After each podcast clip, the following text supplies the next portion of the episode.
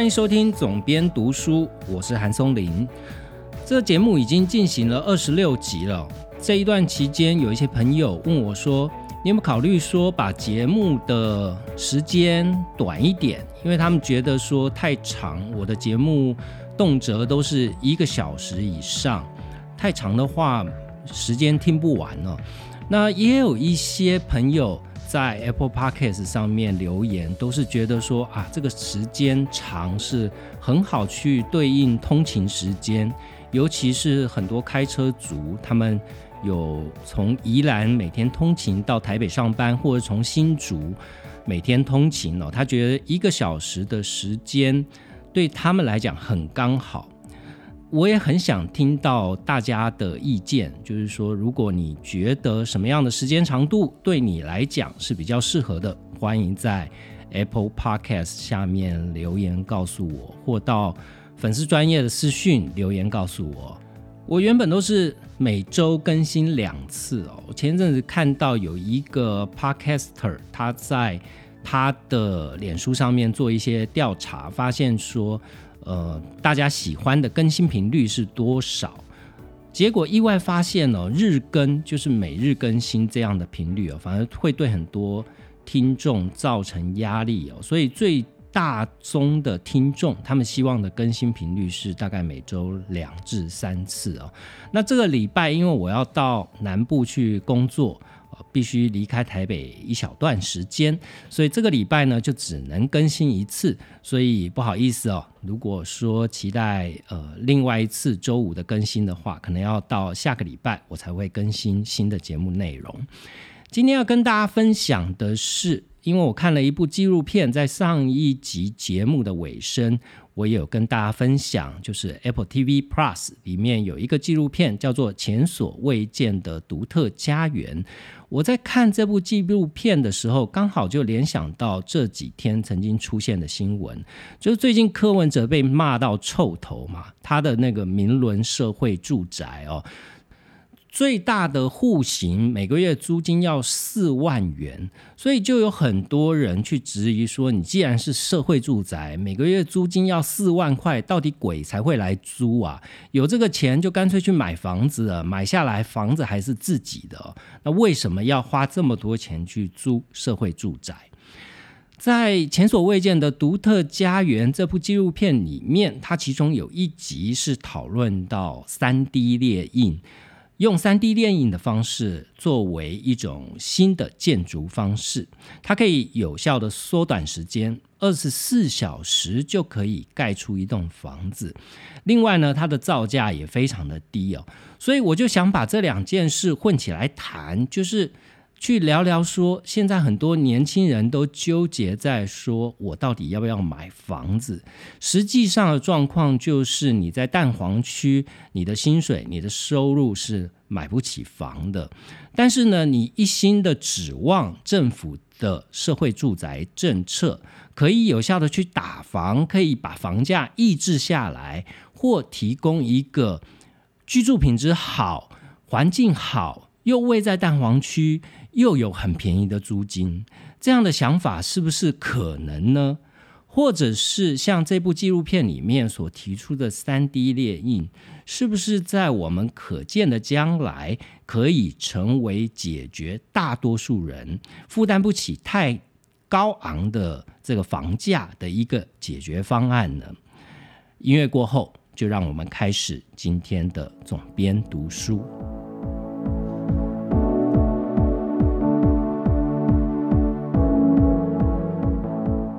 先来聊聊高房价这个问题。我在之前的出版社曾经帮呃鼎鼎大名的 Sway 出了呃黑心系列的丛书，包含黑心建商的告白、黑心房仲的告白以及黑心投资客的告白哦，这三本书卖得非常好。在我自己创业之后，我也帮 Sway 出了《图为黑心房市》这本书哦。那这本书其实是按照 Sway 他当时他在苹果日报有一个专栏，他带呃每一个投稿的读者去做看房，他免费带他们去看房，免费提点他们在选购房屋的时候所必须要注意的一些美感哈。所以这本书后来就把它集结出来，变成一本很实用的案例型的待看日记这样的一本书。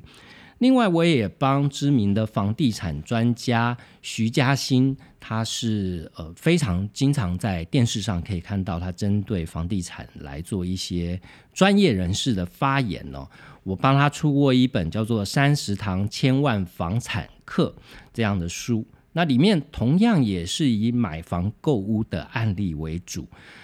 谈到买房。其实，在实用技术面，你大概都不会是太多有取得资讯的困难。现在在网络上面资讯很多，但是对于年轻人来讲，不是有没有足够的资讯去买房哦，而是没有足够的钱去买房。尤其在最近这一段期间，房市又整个呃不断的滚上来了。在最近，如果你稍微留意一下地产方面的新闻，你一定会。看到有一些中南部的建商，他去放一些消息哦，就是红单户抢破头，有这个投资客他抢不到，在现场就发飙开骂。我看到台中有一个建商做这样的新闻操作，最近在台南前几天也有一个建商做这样的操作哦。这是不是真的代表说，在台湾的房价就是一路接下来就要一路这样飙涨，再也不回头呢？那到底我们年轻人的买房希望又在哪里呢？很多以投资的角度为主的观念都在告诉大家说，不一定要买房啊。你如果租金成本很低的话，你用租房不是也是一个方式吗？尤其非常多呃建议大家投资的人就会说说，你从财务杠杆上面来讲，你压一大笔资金在房地产上面，那不如把这些钱放在股市上面呢？其他的地方，你用比较低的成本去解决住房的问题，然后把大部分的资产拿来做投资，它的年化报酬率会是更好的哦。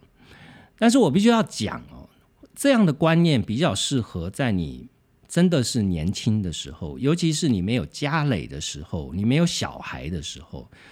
房屋对于一般人的概念，其实它不只是一个遮风避雨的地方，除了实际上住的功能以外，它更多的还扮演着我们在生活上面的一种安全感。你到一个年纪了，你开始会对生活的细节开始有一些讲究。当那个时候，你租房。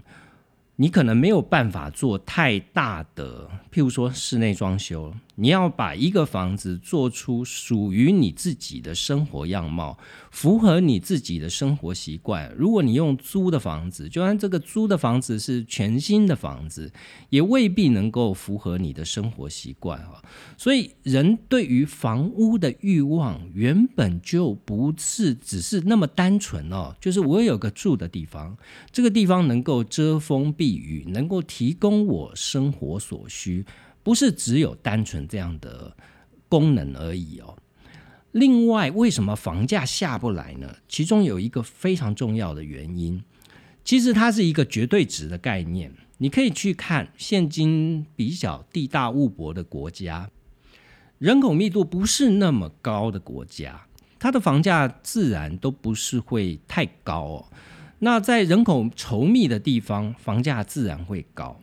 你或许会问说：“不会啊，有一些国家，像是新加坡，像是荷兰哦，他们的社会住宅政策做得非常好，所以他们的房价也不是，呃，就是说你买房买这贵价的房子，也不是唯一的选择，你可以买公屋哦。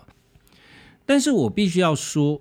如果你对于所谓的自产观念，你是在看着外国的月亮好，你永远不去正视说我们所处的土地，我们所处的环境是一个什么样的状态，你就觉得说，哎呀，反正总有一天房价会下来，总有一天台湾的社会住宅政策会变好。我觉得这某一个程度也是太过天真了。台湾或者是乃至于华人地区，为什么房价会下不来？第一个当然是土地的供给量，它没有那么多土地的供给哦。你看台湾能够新建的建地，尤其是在台北，呃，现在台北你要找到能够盖大型社区的速地，几乎是很难了，只能靠都市更新哦。都市更新又有其非常复杂的难度，一个案子拖上十年都是稀松平常的事情。另外一个关键是华人对于土地资产的向往，这才是导致于整个华人地区哦房价居高不下。你可以看到，不论是在中国大陆，不论是在香港，不论是在台湾，房价都是只会高不会低哦。这个原因就在于说，在心理层面上面，多数人认为。持有房地产、持有土地资产，才是一种成功，才是一种财富的象征。尤其是在中国，我曾经听过我一个大陆的朋友，他曾经跟我讲过一个例子哦。这位朋友是我的前老板的。朋友哦，他们是经过那个文革时代过来的一代人，在中国的改革开放初期，他们已经就是有一定的年纪了。但改革开放之后呢，当然这一批人呢，都多多少少有赚到钱哦。他一共买了七套房子，他不止在他的居住地上海有买房，他甚至连他祖籍的四川都有买房哦。他不断的买房，后来问他说。你应该已经不缺吃穿了吧？人也就是有个两三套房也就够了吧？你为什么要买这么多套房子呢？他那时候就是说了一句话，他说了一个理由哦。他说不知道什么时候买得到买不到这件事，趁能买的时候就尽量买哦。所以这也是中国大陆一个非常独特的现象，就是他们经历过那个时间，他们对于。没有办法持有房地产这件事，有非常深刻的恐惧。即便现在在中国，所有的土地仍然是属于国家的，你买房子也只有使用权。但是，华人对于这个持有房地产这件事，还是有一种莫名的执着。回过头来，我们看台湾究竟有没有办法期待政治人物给的社会住宅支票？能够有效的来抑制房价呢？我仍然觉得这个答案是非常的悲观。第一个是因为台湾的自有住宅的持有率哦，已经相当的高了。我们今天常会举国外的例子，譬如说在德国，他们保障你在个人的资产上面，你个人的居住需求上面的房价是不能炒房的。或者是像是在荷兰，荷兰它是有整个国家哦，大概有四成的房屋是属于社会住住宅的。也就是说，当你的社会住宅比例这么高的时候，自然房地产的炒作空间就会来的比较低。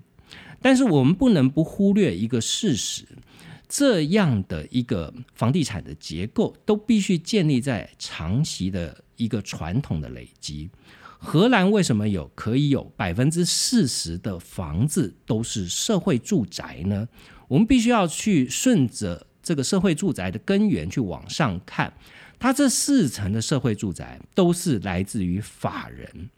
这个法人呢，里面有公有的法人，也有民间的法人。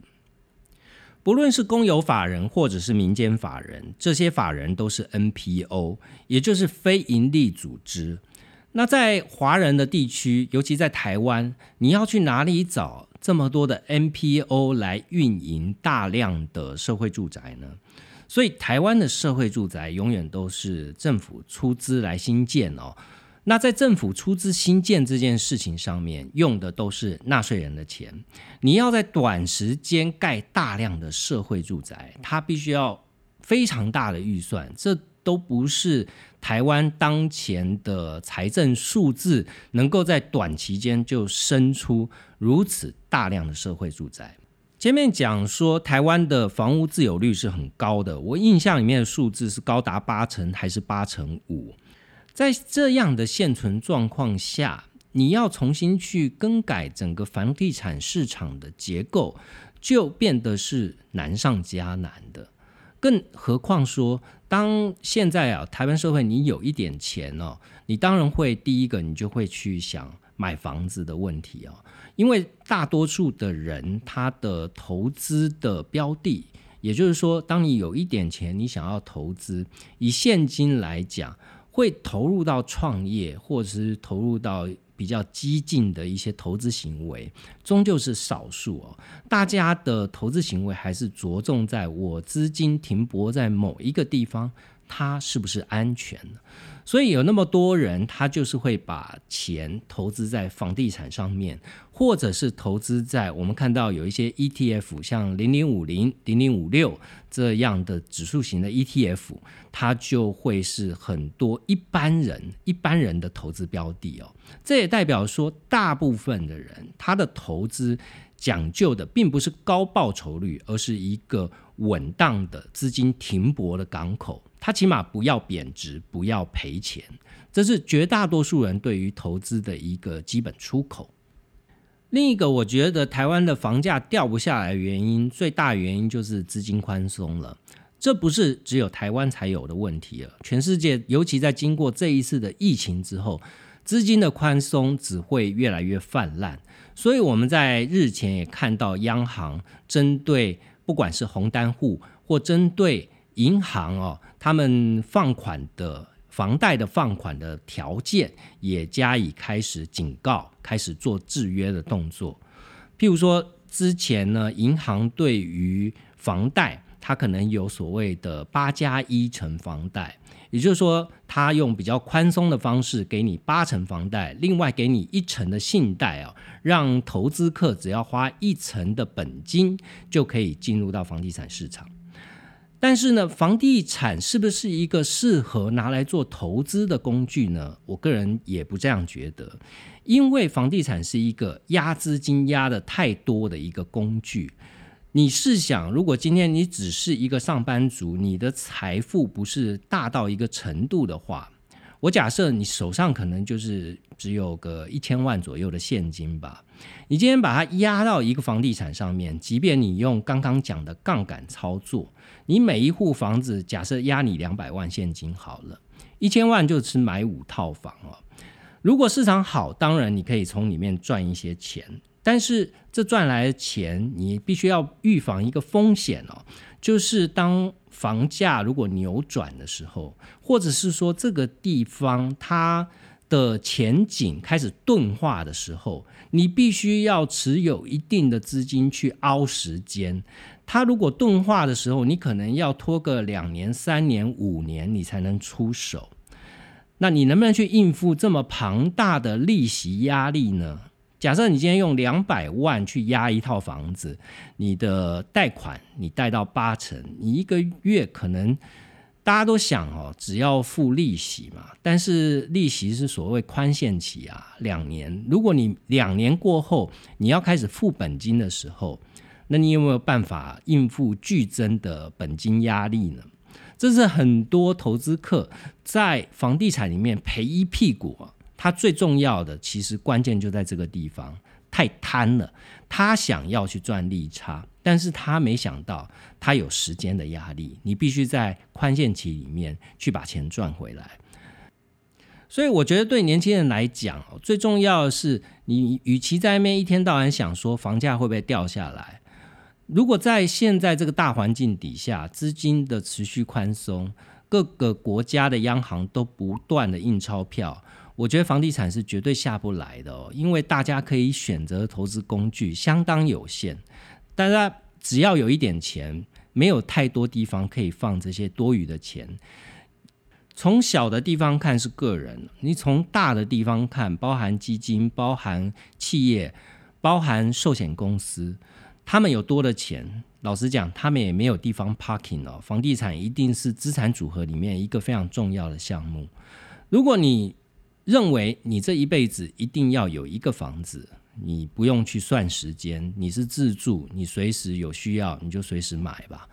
因为你自住，你也没可能去看你什么时候在卖，你住的房子，你不可能为了价差而把它卖掉。卖掉了以后，你仍然要去在高房价的时代去找一个更高价的房子哦，它永远不能满足你这样的需求。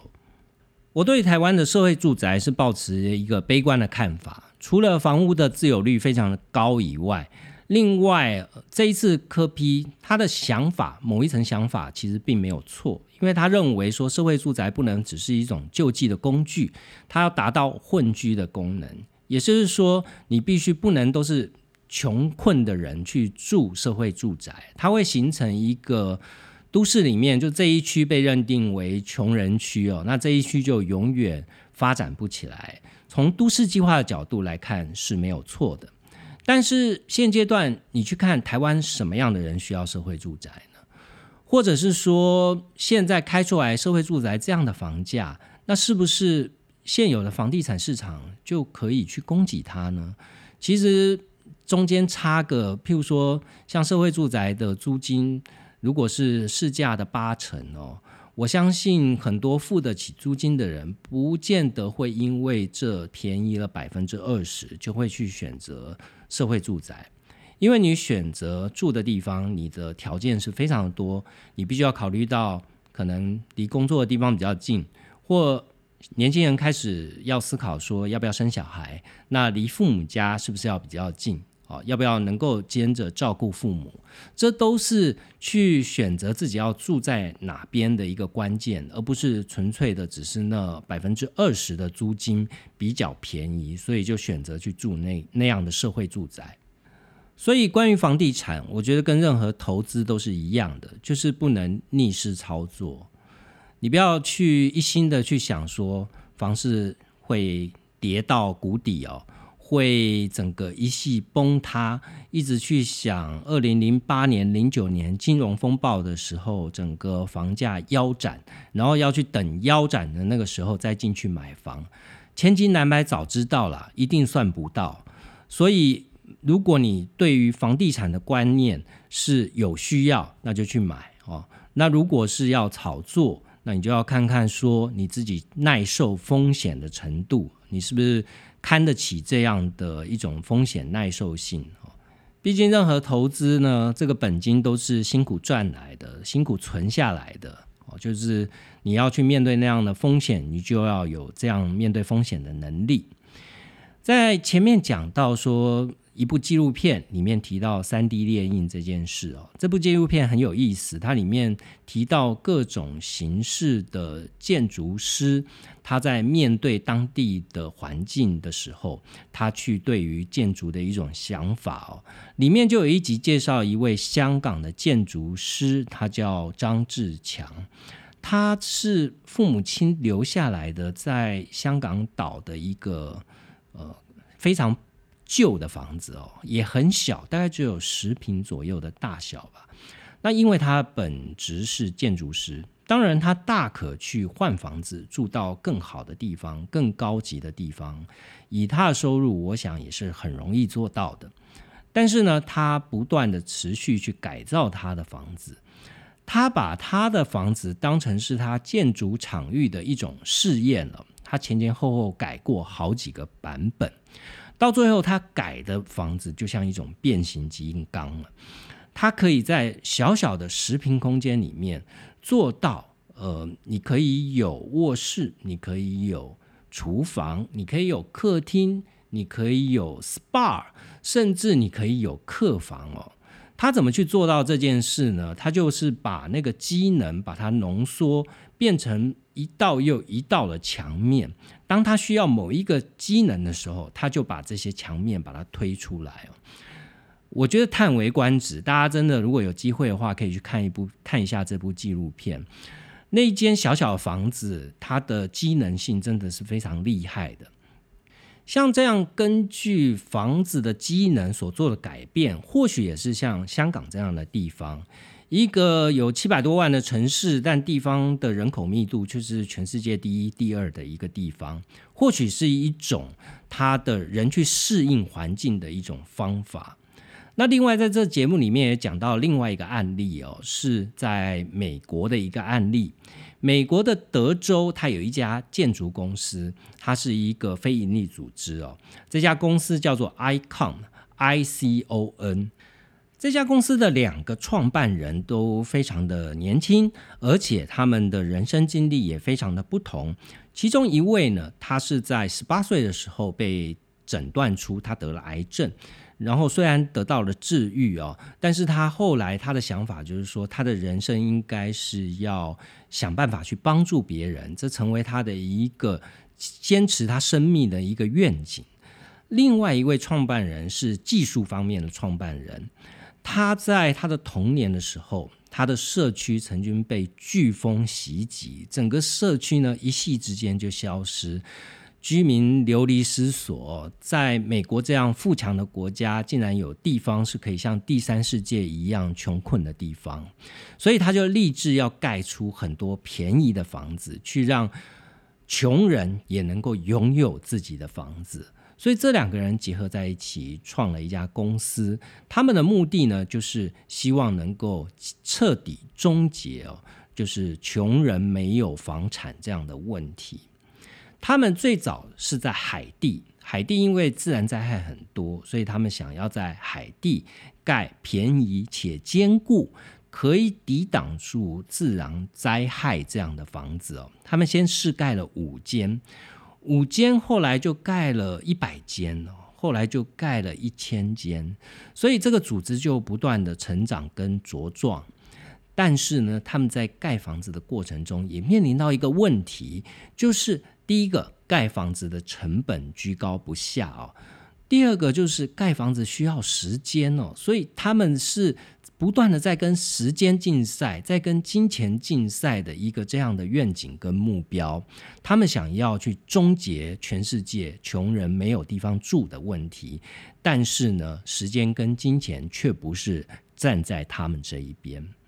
他们就想出了一个非典型的一种盖房子的方法，也就是说，把三 D 列印的技术能不能用在盖房子上面。所以呢，在两三年前，他们就开始有这样的想法哦，去建造了一个可以用三 D 列印来盖房子的一台机器。他们先是在德州做这个机器的组装，然后去试着去运作这台机器，看这台机器能够盖出多大的房子，以及要用什么样的材料才能盖出这样的房子。不断的在测试调整的过程底下。他们现在可以盖出二十二平大的一个房子，只需要二十四小时的时间，就可以用三 D 列印的技术，把这个房子的主要结构，这个水泥结构，把它盖起来。你或许会想说，这看起来好像不难哦，实际上这其实很难，这里面牵涉到非常多的变数，牵涉到的是材料的工程以及材料学。这样的很高深的技术哦，譬如说我在纪录片里面就看到了哦，他们要去调制在三 D 列印用的这些水泥，它跟一般的水泥是不一样的，因为你三 D 列印印出来，它带出来的每一道水泥都要在这个机器做下一道的这个灌注的时候，要能够硬化，也就是说它硬化的速度跟传统用浇灌的。钢筋混凝土的速度是不同的，所以他们就必须要针对这个材材料去开发出新一代的材料，能够在可被控制的时间去凝固，以及能够去承受不断往上加的重量哦。这里面就存在着非常多的厉害的地方。另外呢，他们的使命是要在非常多穷困的地方去盖这样的房子。每一个地方的天气、温度、湿度、环境都不一样，这些材料也会受到不同的影响啊。譬如说，他们要把这个三 D 列印的技术，第一个拿来用在墨西哥的一个偏乡，在墨西哥南部的一个州哦。那他们要用在这个地方，这个地方的高温是摄氏四十度，它距离海平面，它的海平面高度只有十公尺，所以这个地方常常淹水，也常常下雨。在这么高热又湿度的情况底下，它要怎么去确保这些水泥在出来的时候能够顺利成型，而且成型之后它能迅速的凝结，形成足够抵抗不断的叠加所产生的重量跟压力呢？这就是这里面最关键的技术所在。同时呢，除了房子盖房子本身的问题之外，这样的一种。善心吧，慈善的举动，他还要碰到非常多行政方面的困难。譬如说，他要取得一块土地，能够来盖房子哦。那这一块土地就必须要跟当地政府来合作，去选址，去由当地政府来提供一块可被建筑的土地来去盖房子。在墨西哥这个案例当中。呃，被送房子的这些穷困的人家哦，都是什么样的人呢？他们其实是非常辛苦的哦，他们每个月的收入只有七八十块美金，是非常的穷困。因为那个地方不是你努不努力的问题，是你即便努力，你也没有工作。所以，当你任何希望都没有的时候，加一个自己拥有的一个 shelter，一个能够遮风避雨的地方哦，就是这些人在绝望的边缘能够掌握的最后一根稻草所以呢，这个案例虽然在初期的第一阶段建设只盖了五十户，但是他们希望说能够尽快的把这样的三 D 列印技术的案例能够不断的扩展到五千户左右的规模。也因为这样的技术，所以现在美国的太空总署 NASA 已经在跟他们做进一步的技术交流，能不能进一步的把这些技术用在一些极端气候上面，譬如说像沙漠、极度炎热、极度寒冷这样的地方，在德州，也就是他们技术的发源地，这样三 D 列印盖房子的技术也已经用在灾害重建上面。就是像飓风过后，能不能快速的提供一系列的房子给灾民所使用？三 D 列印技术拿来盖房子，它有一些好处哦。除了我们刚刚讲到说，它可以很快，它可以在偏远或穷困的地方哦，用很快的速度去提供这些社会比较边缘或比较没有能力负担房子这样的群众，他们拥有他们自己的家。另外一个很重要的一点就是它便宜，而且它低耗能。所谓便宜呢，它的造价当然就是目前是一万美金一户哦，盖一栋房子。他们希望能够把造价压到四千美元一户这样的成本。那如果四千美元一户，就是大概。十二万台币左右哦，那这个建筑成本，如果你每一户单位是二十二平计算，跟我们现今每一平的造价要八万、十万，甚至更高。现在台湾的建筑成本都非常高，主要是因为缺工的关系，原物料成本也不断的上涨，所以现在十几万单平的建筑成本是稀松平常的。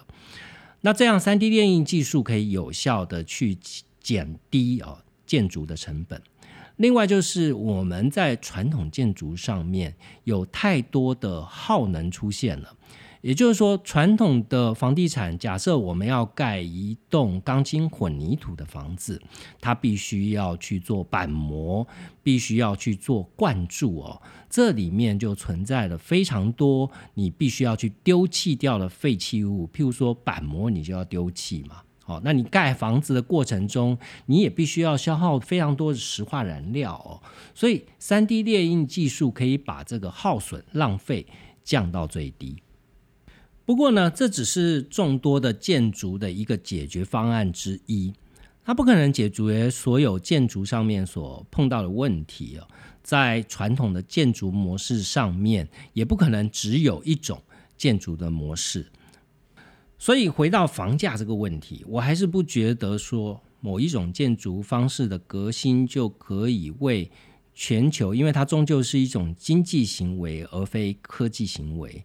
不可能因为一种方式的改良就造成整个经济行为它的彻底的改变哦。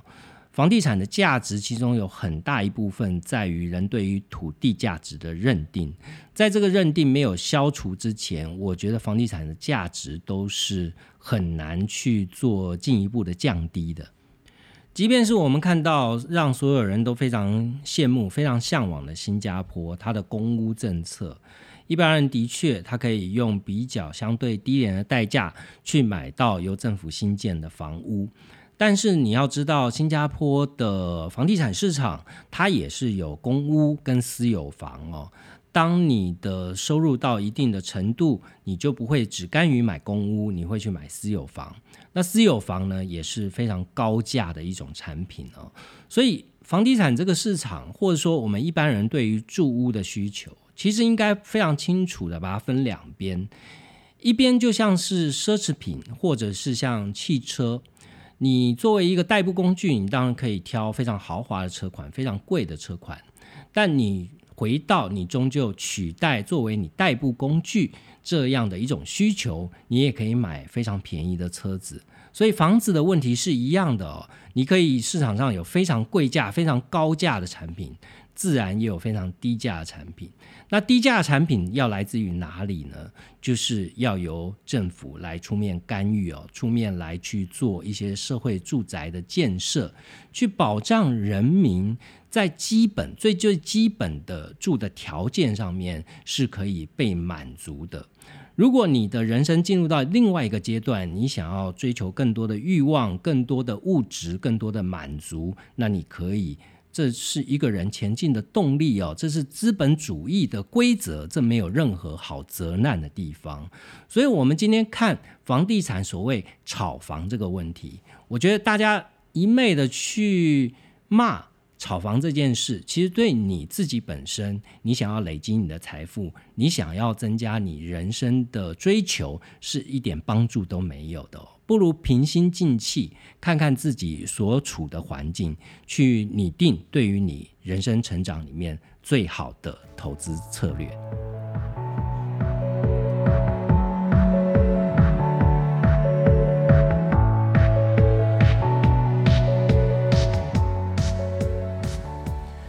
前所未见的独特家园这部纪录片在 Apple TV Plus 上面可以看得到。那有 iPhone 的，有 iPad 的，有苹果电脑的，家里有装 Apple TV 的，应该都可以上去看一看。这两集的节目都在介绍纪录片，下一集节目我会接着继续讲书哦，我推荐的书。希望大家喜欢今天的节目，也希望节目内容对你有帮助，请帮我在 Apple Podcast 上留下五星评价。那如果你是用其他的播放软体，也欢迎在我的粉丝专业韩松林的编辑手机上跟我回应互动都可以。那我们下一期节目见。